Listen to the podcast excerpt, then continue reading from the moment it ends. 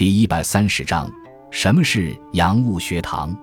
洋务学堂是清末洋务运动中为培养新的实用人才而创办的，以学习西方科技文化为主的新式学堂。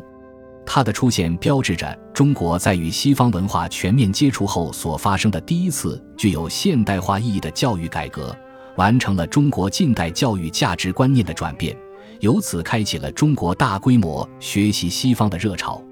一般认为。创办于1862年的京师同文馆是第一所洋务学堂，而其发展历史则在中日甲午战争后，随着洋务运动的结束而一同终结。洋务学堂将中学为体，西学为用作为主导思想，其类别大体包括外国语学堂、军事学堂、技术学堂三种，前后共创办了二三十所。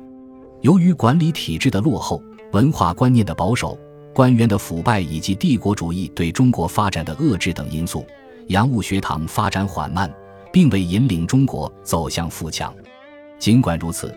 洋务学堂在四十年的发展历程中，还是做出了相当的历史贡献，更新了陈旧的教育思想，培养了中国最早的科技和外语人才，对清末的戊戌维新和科举制的废除等重要变革，也都产生了积极的影响。